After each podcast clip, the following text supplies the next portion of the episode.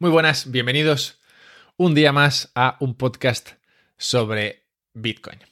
Quería empezar el año sentando unas bases que marquen el devenir de los siguientes meses. El tema del podcast de hoy no es una denuncia basada en el estudio de algún documento oficial. Ya sabéis cómo, cómo me gustan esos temas, pero no. El de hoy es más una disertación sobre una cuestión de base, o que al menos a mí me parece una cuestión de base, y es la necesidad de despertar. ¿Despertar de qué? Te preguntarás. Despertar en dos sentidos. Para unos, los ya despiertos, en el sentido de moverles a actuar. Pues si ya eres consciente de una situación injusta, lo noble es actuar.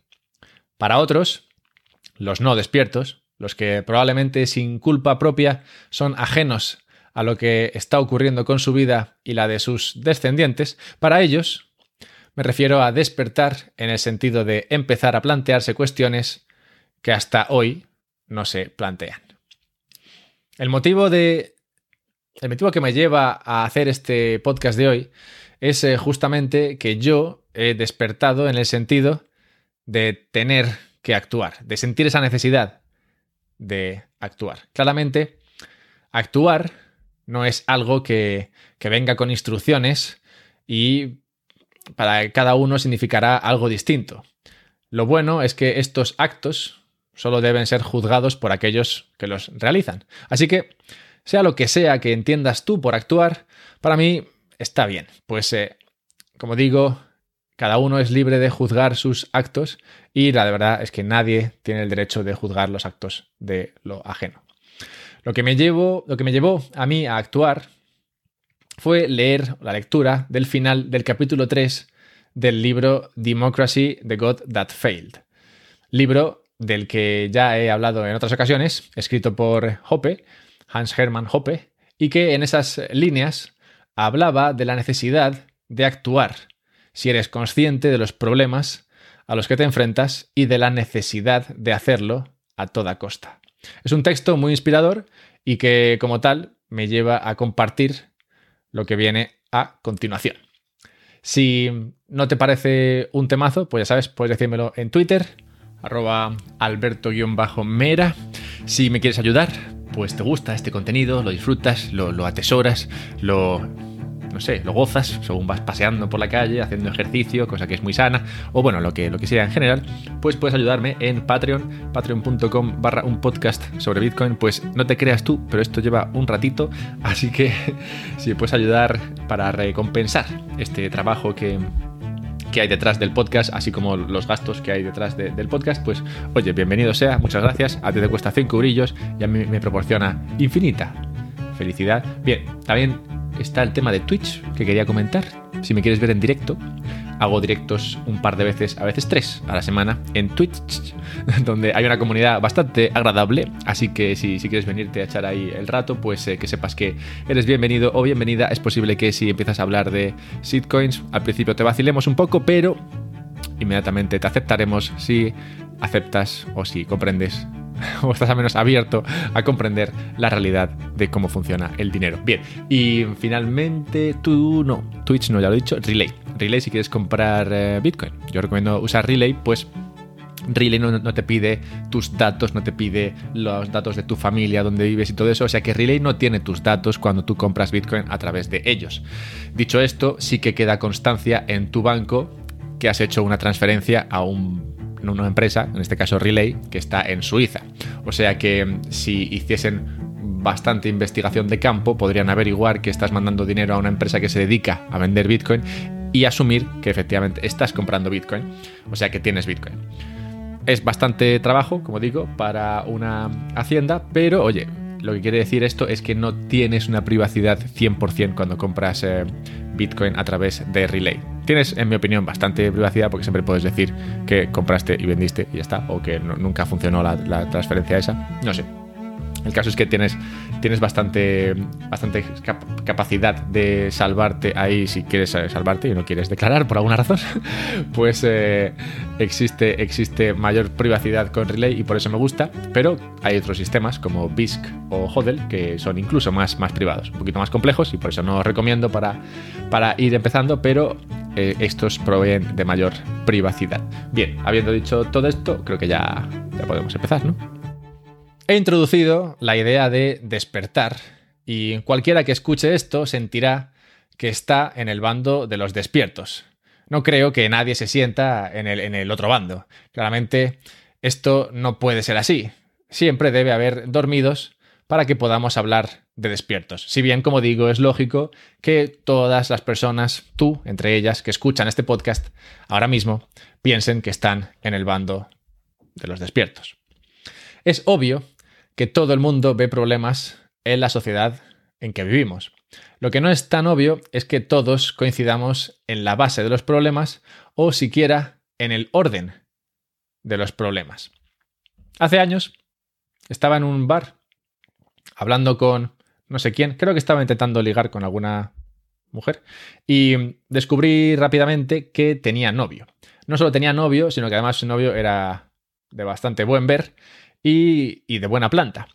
Descubrí más adelante que el novio era boina verde del ejército español y que como boina verde había participado en eh, misiones especiales que hace ese cuerpo militar que vete a saber si existe, igual me estaba metiendo una bola. En cualquier caso, la historia que quiero contar al respecto de este boina verde es una que me contó el mismo boina verde, cuyo nombre ahora mismo no recuerdo. Bien, él me decía no sé, cuento de aquellos que soy muy curioso, vete a saber lo que le pregunté, y me contaba que muchas veces se le hacía extraño el eh, llegar a casa y tratar con, con, su mujer, con esa mujer a la que yo estaba intentando cortejar antes de conocerle. Bien, pues decía que se le hacía raro, pues claro, él podía llegar de, de una misión de estas eh, peligrosas, en las cuales igual había habido disparos, Igual había habido momentos de, riesgo físico, de la posibilidad de morir, igual había habido gente que había muerto directamente. Y su mujer pues le contaba problemas que había tenido con, no sé, la impresora de su oficina. Problemas que para su mujer eran importantes, pues si tenía que imprimir un papel ese día y la impresora no funcionaba, claramente el problema de que la impresora no funcionase era un gran problema. Ahora, visto para el chico, para el boina verde, claro, la impresora no funcionando en comparación con su compañero muriendo, ponte por ejemplo, claramente no parecía un problema, si, no parecía un problema, no ya grave, ni siquiera parecería un problema. Y esto es lo que hace importante el tener un orden a la hora de analizar los problemas, a la hora de priorizar los problemas.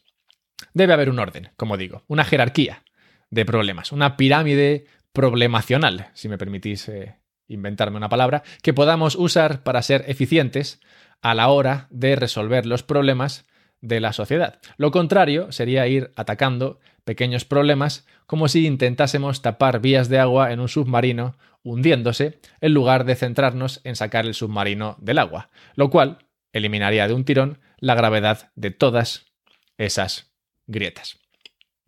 No espero que coincidamos en ese orden, porque si lo hiciéramos no estaríamos en la situación en la que nos encontramos. Solo pretendo exponer mi tesis y que la misma, cual alarma que posponemos sin fin, lleve finalmente a sacar del sopor a las almas que aún se encuentran dormidas. Para mí, hay una cuestión esencial que se debe proteger a toda costa o a costa de todo lo demás. Y cuando digo a costa de todo lo demás, me refiero a que si perdemos instituciones que hasta hoy consideramos avances y o pilares de nuestra sociedad, así sea. En la cima de esa pirámide problemacional tendríamos, en mi opinión, la propiedad privada. ¿Por qué coloco a esta en la cima en términos de importancia? La propiedad privada es la base de la responsabilidad. El saberse propietario de algo nos hace responsables de ese algo, ya se trate de nuestro propio cuerpo o de un palmo de tierra. Dicha responsabilidad nos obliga a ser diligentes a la hora de cuidar de ello. Si se trata de nuestro cuerpo, el sabernos propietarios de éste nos obliga a entender cómo funciona y a conocerlo. Es este conocimiento el que nos empuja a disfrutar de él, haciendo todo aquello que nos llama la atención y a preocuparnos cuando tomamos decisiones que pueden estar afectándonos negativamente. Por su parte, es la propiedad de ese palmo de tierra la que nos lleva a trabajarlo para hacerlo todo lo productivo posible, pues de ese esfuerzo sacaremos un rédito, una recompensación, de la que también seremos propietarios. Y como propietarios de la misma, decidiremos libremente qué hacer con ella. O esa debería ser la idea. Pero la propiedad privada no acaba en la posesión de bienes materiales, ya sea tu cuerpo o tus tierras, también se extiende a nuevos, a nuestros actos de los cuales también somos propietarios y por tanto libres para usar como veamos, siempre y cuando, claro, no ataquemos la libertad de otras personas de usar su propia propiedad privada. Uno de los actos más importantes y que más debe protegerse es, en mi opinión, el acto de hacer uso de la palabra. La libertad de expresión, dicho de otra manera, es una cuestión tan esencial como apasionante y que me gusta explicar como la libertad de decir tonterías. A nadie le gusta decir tonterías, o al menos que lo que dice se tilde como tal. No obstante, es importante ser libre para decir cuantas más tonterías mejor. Al fin y al cabo, algo como que la Tierra es redonda fue calificado como una tontería hasta que demostró ser cierto. Esto quiere decir que la condición de tontería depende del contexto. Lo que es una tontería en un momento determinado puede ser una brillantez en otro. Por eso es importante que no se pueda censurar a nadie por lo que piensa. La propiedad de sus palabras le pertenece y debe permitírsele decir lo que sea, ofenda a quien ofenda, cause los problemas que cause, pues solo a través de la libertad de expresión se llega a la verdad de las cosas.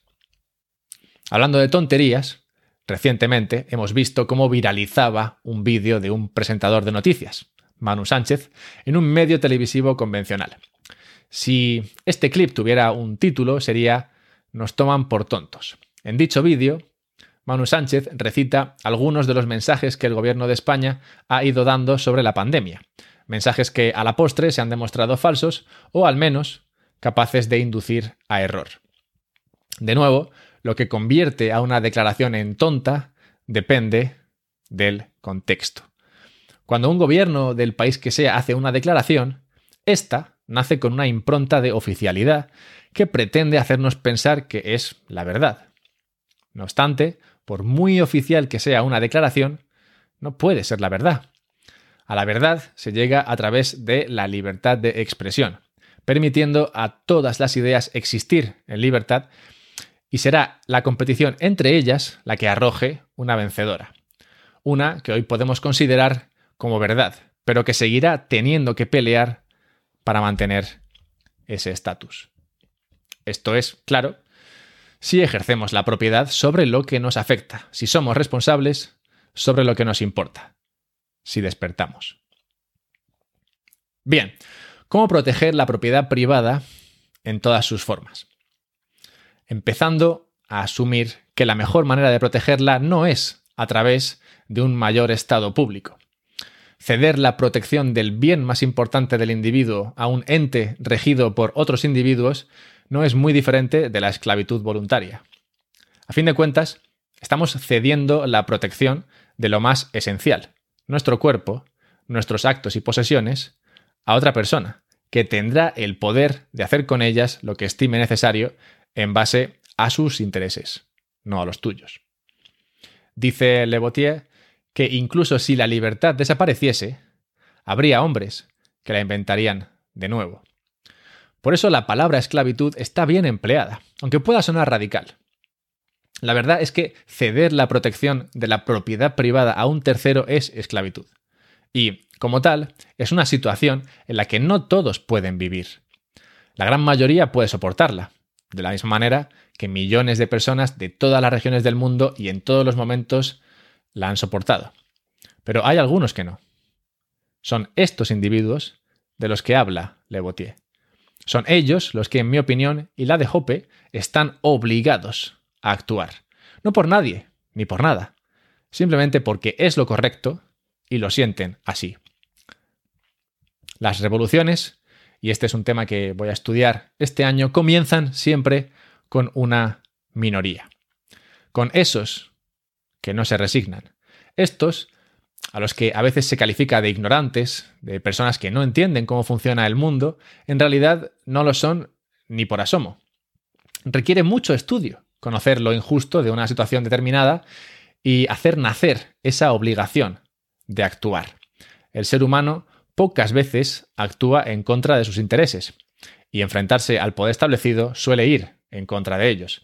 Por esto, solo el estudio puede llevar a esa situación en la cual la única opción es hacer algo, por costoso que pueda ser. Sabemos que la mayoría canta las bondades de un poder centralizado que cuida de tus intereses, que te protege del mal allá donde se encuentre, que cuida de ti si estás enfermo o mayor para valerte por ti mismo, que vela por tu salud para que no enfermes, que te da el dinero para que comercies con otros individuos. Sabemos que esto es así, pero ¿Cómo de mayoritaria es esta masa realmente? He estado preocupado en los últimos meses viendo la respuesta de las personas, de la ciudadanía, ante eh, los requerimientos de los gobiernos en respuesta a la situación de la pandemia. Preocupado por esa facilidad con la que la gente ha aceptado la pérdida de libertades. Y esa preocupación me ha no deprimido, pero sí entristecido. No obstante, encuentro que en las últimas semanas ha crecido un, brote verde dentro de esa preocupación y es el ver cómo en esta situación en la cual se están creando bandos, bandos de personas que aceptan las restricciones y otras que no, algo que ahora es tan fácil como ver a los que van sin mascarilla por la calle y distinguirlos de los que van con mascarilla por la calle. Esta situación ha permitido o permite ver, observar, distinguir a aquellos que empiezan a tener dudas de aquellos que no. O sea, si bien me entristeció en un primer momento ver cómo esa resignación o aceptación ante la pérdida de libertades se asumía libremente, se asumía, digamos, eh, fácilmente por, por, toda, por todas las personas, el enfrentarme o el ver en estos días cómo muchas de estas personas se enfrentan a dichas restricciones, me hace, me hace ver que, no estamos solos, que, hay más gente que, empieza a tener dudas. Y ese, enfrentamiento social, nada, nada, físico ni peligroso, pero ese, ver a unos en contraposición a los otros, permite ver que, efectivamente hay gente que no está tan de acuerdo con, la pérdida de, de libertades. La duda, en general esa duda, lo es todo, pues como digo, la verdad es algo a lo que se llega a base de preguntarnos cosas. Esto me da esperanza, pues la masa, la masa de gente, es necesaria. Como dice Mises, hay dos factores necesarios para conseguir despertar a la gente. Primero, el poder intelectual, ese estudio del que hablaba antes necesario para conocer la situación y sentir la necesidad de sublevarse. Segundo, la capacidad de transmitir el mensaje, de forma que sea aceptado por la masa. Últimamente se ha puesto de moda una película llamada No mires arriba, y en dicha película ocurre una crisis, o existe una crisis, y una de las personas va a tratar de conseguir convencer a la, a la, mayoría, a la masa, de que esta crisis es real. Y la forma de hacerlo es decir en televisión, gritar en televisión que todos vamos a morir. Claramente, ese mensaje no cala demasiado en la ciudadanía y no cala demasiado en, la masa. La masa entiende ese mensaje fuera de contexto como una locura que dice, que dice en este momento pues cualquiera que esté en la televisión. Y es por esto que es importante el tener esa capacidad de transmitir el mensaje de forma que sea aceptado por la masa. Es por esto que ese es uno de los factores que Mises estima necesario para que la masa de gente despierte. No solo vale con, con que exista el poder intelectual, el, que haya personas que hayan estudiado esto y se hayan, dado cuenta, se hayan dado cuenta de la situación, también hace falta que se transmita ese, ese mensaje de manera que la gente lo acepte. Bien, ¿por qué todo esto? ¿Por qué todo este mensaje? ¿Por qué todo este texto en un podcast sobre Bitcoin? Como dice Le Botier, despertar es decidir dejar de servir. No se trata de coger los cuchillos y las palas y atacar a, los gobernantes, atacar al poder establecido. Es simplemente parar de apoyar un sistema que centraliza las decisiones sobre tu cuerpo y tu trabajo, y que, financiado con dinero que deja de ser tuyo, impone medidas que afectan al uso libre de tu propiedad. Por esto es importante Bitcoin. Como dinero neutral, es uno que los estados no pueden crear. Usar Bitcoin significa que usas menos del dinero que los gobiernos de todos los países crean para imponer soluciones. La incapacidad de crear dinero a costa de devaluar el que tú tienes fuerza a los estados a ser responsables a la hora de decidir qué problemas abordar y cómo. Les fuerza a ser más pequeños, a tener menos peso en tu vida, a dejarte libre de tomar las decisiones que quieras ejerciendo el uso de tu propiedad privada. Despertar es usar Bitcoin y usar Bitcoin es la llave para recuperar tu libertad. Si me he venido demasiado arriba, pues eh, dímelo en Twitter, si quieres, arroba alberto-mera. Si te ha gustado, pues eh, puedes ayudarme en Patreon, patreon.com barra un podcast sobre Bitcoin. Si quieres verme en directo mientras eh, hablo de estas cosas, puedes hacerlo en Twitch, donde además tenemos una comunidad muy entretenida. Y finalmente, si quieres comprar Bitcoin, ya sabes, yo recomiendo hacerlo a través de Relay. Enlaces a todo esto en la descripción del podcast. Muchas gracias y espero que podamos todos despertar.